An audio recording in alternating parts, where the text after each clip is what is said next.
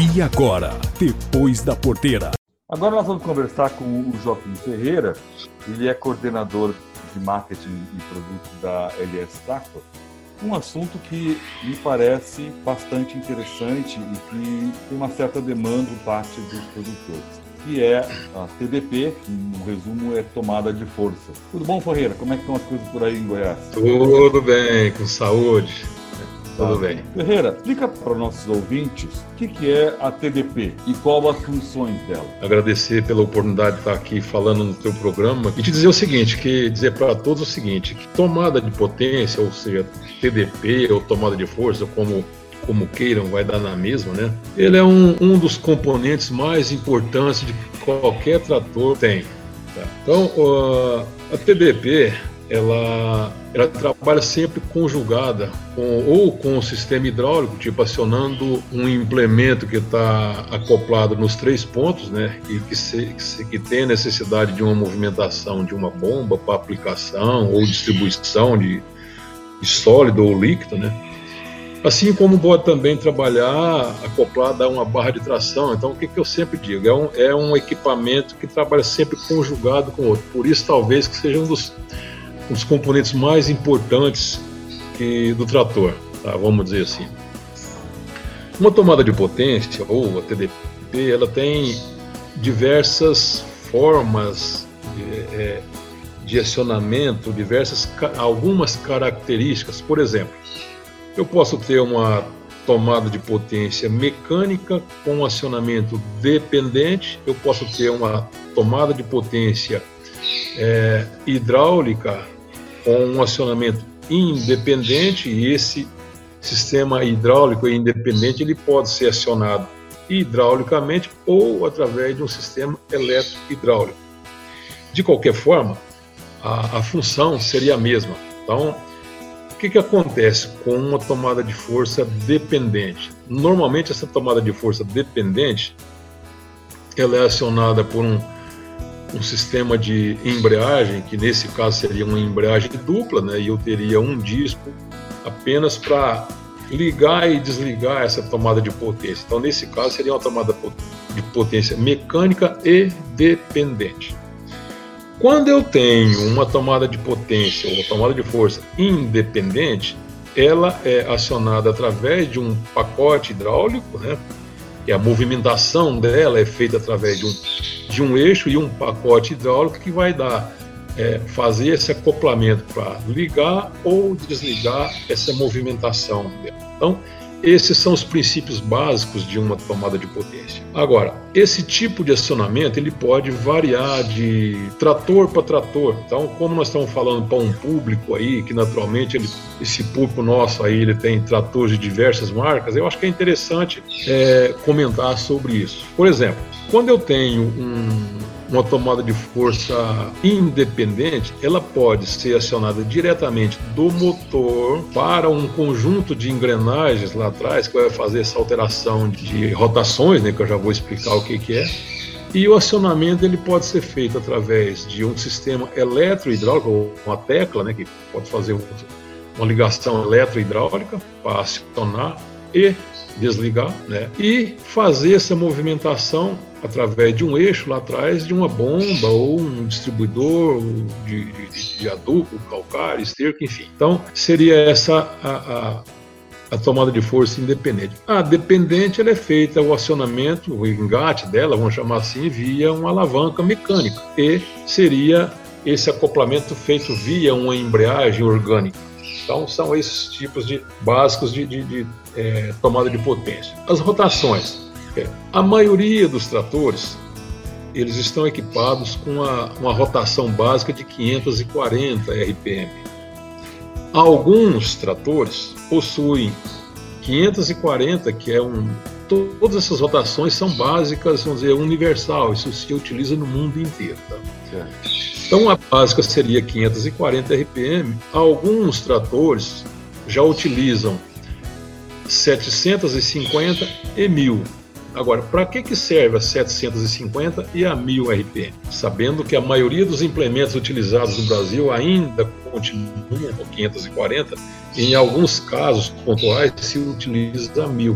Então, nesse caso, nós estamos falando, quem está nos ouvindo pode pensar, bom, e a 750 entra aonde aí? Já vou explicar. A 750 nada mais é do que vamos chamar uma 540 econômica. Por quê? Digamos que eu tenho a necessidade de giro de motor, rotação de motor de 2.000 RPMs para mim ter 540 RPM lá atrás, que esse é o basicão.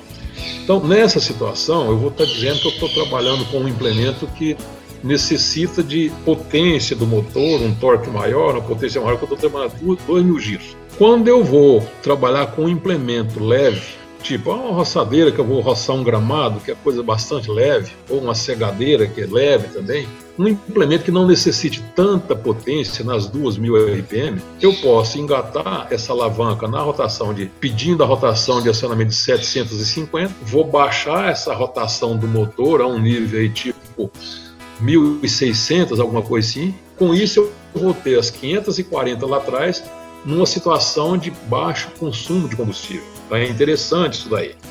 Então, nessa hora, a gente tem a 540 econômica, sabendo que lá no engate tá, ela está engatada na 750. Porém, a rotação que anteriormente era 2.000 RPM, nesse momento já não é mais 2.000. Está trabalhando com 1.600, 1.650, alguma coisa assim. Então, essa 540 econômica é utilizada basicamente para trabalhos que não necessitam tanta potência, tá? ou seja, uma rotação alta no motor. Certo. Consegue entender? É uma relação. A mil RPM. Você precisa de uma, de uma força lá atrás para fazer o input de um implemento, que vai dar uma certa folga para o motor para economizar o Exatamente. a energia que ele precisa Ex estender para lá. Exatamente. E nessa hora também eu vou estar tá, vou tá economizando combustível, que é um fator fundamental hoje que impacta em qualquer custo de produção, né? seja de pecuária, hortifruti, grãos, enfim, combustível. Hoje é um, é um detalhe que impacta muito no consumo, né? no custo de produção. Desculpa. Isso ajuda na, manu, na questão de manutenção do, do, do sistema todo? Dizer, diminui o esforço e tem longevidade do equipamento? Sim, aí que está o segundo pulo do gato. O primeiro é o consumo de combustível que estou reduzindo. O segundo é entre aspas, um desgaste menor em razão dessa ausência desse torque muito alto, entendeu? Então eu vou ter um desgaste menor com relação a isso daí também. Isso é é fato. O outro caso, que é uma rotação de 1000 RPM, no Brasil ainda se tem muito pouco uso de implementos com 1000 RPM, porém já começa-se a ter uma uma, uma, demanda maior, essa coisa toda. Então, já existem alguns implementos aí que utilizam essa, essa tomada de potência de 1000 RPM. Então, alguns tratores, como eu disse no início, possuem 540, que é a básica, seja mecânica ou é, hidráulica, independente, possui a 750, que no fim se torna uma 540 econômica, e possui também a opção de 1000 RPM. Alguns tratores, sim. Sabendo que, na maioria dos casos, essa opção de 1000 RPM, ela está configurada nos tratores de alta potência. Tá. Então, no caso das máquinas que eu trabalho, nós temos essa opção por quê? Porque são máquinas que atendem é, grande parte dos pequenos produtores, os hortifruti, o hortifruti tem implementos que às vezes necessita dessa, dessa rotação. Então os tratores LS eles têm essa característica dessas três opções de rotação, sabendo que na maioria dos casos de 1000 RPM são tratores de grande potência. Ferreira, mas tem um item bastante importante na questão da TDP, que é a manutenção. Qual é a importância de se trabalhar a manutenção? Quando eu tenho uma tomada de força mecânica, é, a minha manutenção o que, que é? É só eu ter aquele cuidado necessário para ter uma a folga adequada no pedal de embreagem, visto que quando eu tenho um acionamento mecânico, esse acionamento está sendo feito através de um disco orgânico que é utilizado, vamos dizer, numa segunda embreagem, no mesmo pedal, porém um segundo disco para esse acionamento. Então o que, que eu tenho que fazer? Eu tenho que estar sempre atento à folga desse pedal ali, vamos dizer, no linguajar bem bem, bem fácil de entender, para não ficar essa embreagem enforcada, porque se eu tenho essa embreagem enforcada, fatalmente eu vou ter um, ter um desgaste desnecessário no disco, um aquecimento no sistema e baixa rotação lá atrás com, com menor torque também, porque qualquer obstáculo que eu, que eu encontrar com o implemento, eu vou fatalmente ele vai parar ou vai diminuir o giro em razão do disco estar patinando. Então essa seria a tomada de força mecânica. Quando eu tenho uma tomada de força é, de acionamento hidráulico, ou seja, uma tomada de força independente, Quais são os cuidados que eu preciso ter? Eu preciso ter o cuidado de fazer a substituição do óleo, a troca de óleo no momento correto, ou seja, nas horas recomendadas pelo fabricante, né? colocar o óleo recomendado e sempre substituir o filtro também, porque o filtro a gente sabe que ele qualquer impureza ali vai estar depositada no filtro. Então, se eu trocar o óleo e não trocar o filtro, eu estou simplesmente colocando aquela sujeira de volta dentro desse óleo, visto que o óleo circula dentro desse sistema. E um óleo contaminado, vamos dizer assim, por impurezas, fatalmente ele vai causar um dano que não seria adequado ao pacote de disco que faz a, o acionamento dessa embreagem. Então, de qualquer forma, a manutenção também é bastante simples. Basta seguir a, a recomendação do manual de instrução fornecido pelo fabricante é uma, é uma manutenção simples tal. No caso de uma, continuando, uma embreagem, uma tomada de força de acionamento hidráulico, também seria necessário o seguinte, normalmente um trator que utiliza uma tomada de força desse porte aí, ele também tem um controle remoto, porque esse controle remoto é para um acoplamento de um implemento externo, tipo uma grade aradora, uma plantadeira, enfim.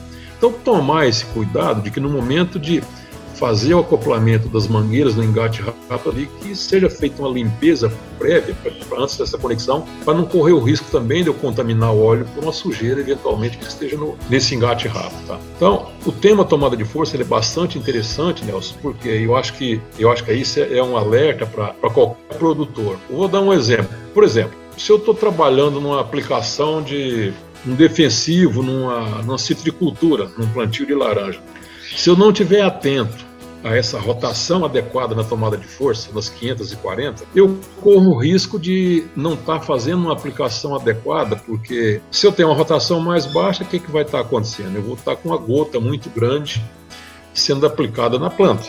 Com isso, eu vou estar prejudicando essa aplicação e correndo o risco de uma infestação de praga ou deixar a desejar com relação à produtividade, às vezes qualidade da fruta, enfim. Tá?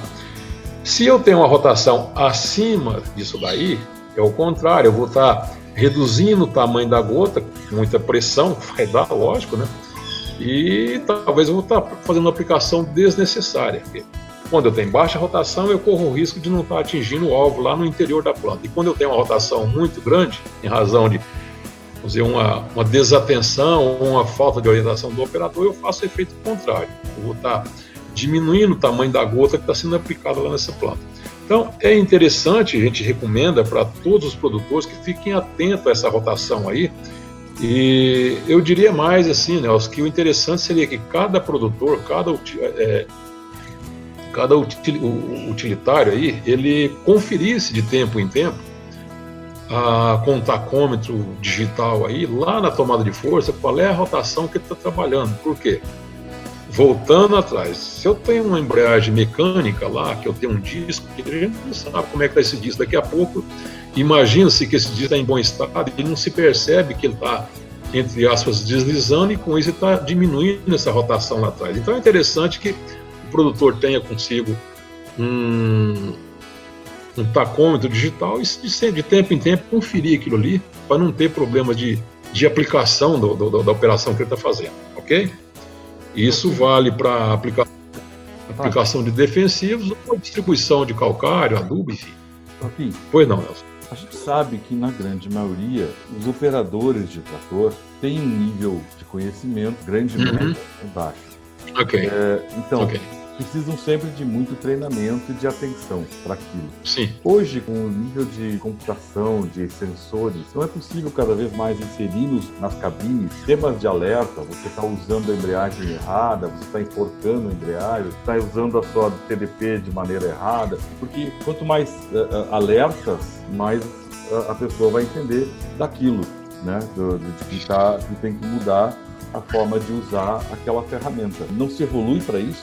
Me parece que o trator é uma coisa ainda antiga. Perfeito, Nelson. A sua pergunta ela antecipou um, uma fala minha, futuro, mas ótimo que você perguntou. O que, que acontece? Nos tratores LS nós possuímos uma tecnologia que a gente chama de LS Tech, que você configura os alertas que você mencionou aí. Eu posso ter o alerta de rotação da tomada de potência, né? Caiu a rotação abaixo do, das 540, alerta, que seria a rotação básica, o operador vai ter um alerta no, dentro do ambiente de trabalho. E se por acaso, assim como você falou, o operador, infelizmente, a gente tem que admitir isso aí, que talvez o nível de conhecimento dele ainda seja um pouco baixo, em razão talvez de falta de falta de um treinamento, enfim, falta de uma oportunidade para ele de ter um treinamento adequado, né? Esse alerta que ele recebe também dentro do ambiente de trabalho, seja da cabine ou do OPS, esse alerta também é possível de colocar ele lá no, no celular, no computador ou no tablet do cliente. Então nós temos essa, essa, essa tecnologia que está à disposição do, do, do, do produtor. Tá? Então, além da, do alerta de rotação de TDP, nós temos diversos alertas também, rotação baixa de motor, é, velocidades excessivas, enfim. Então você tem como monitorar todas as operações que, porventura, sejam necessárias na propriedade. Tá? Joaquim, muito obrigado pela atenção e voltamos numa próxima. Ok, Nelson, obrigado, eu que agradeço, agradeço a todos. Estamos à disposição, qualquer coisa avisa, tá? Abração para você e para todo mundo. Esse foi o Depois da Porteira, o agronegócio em destaque.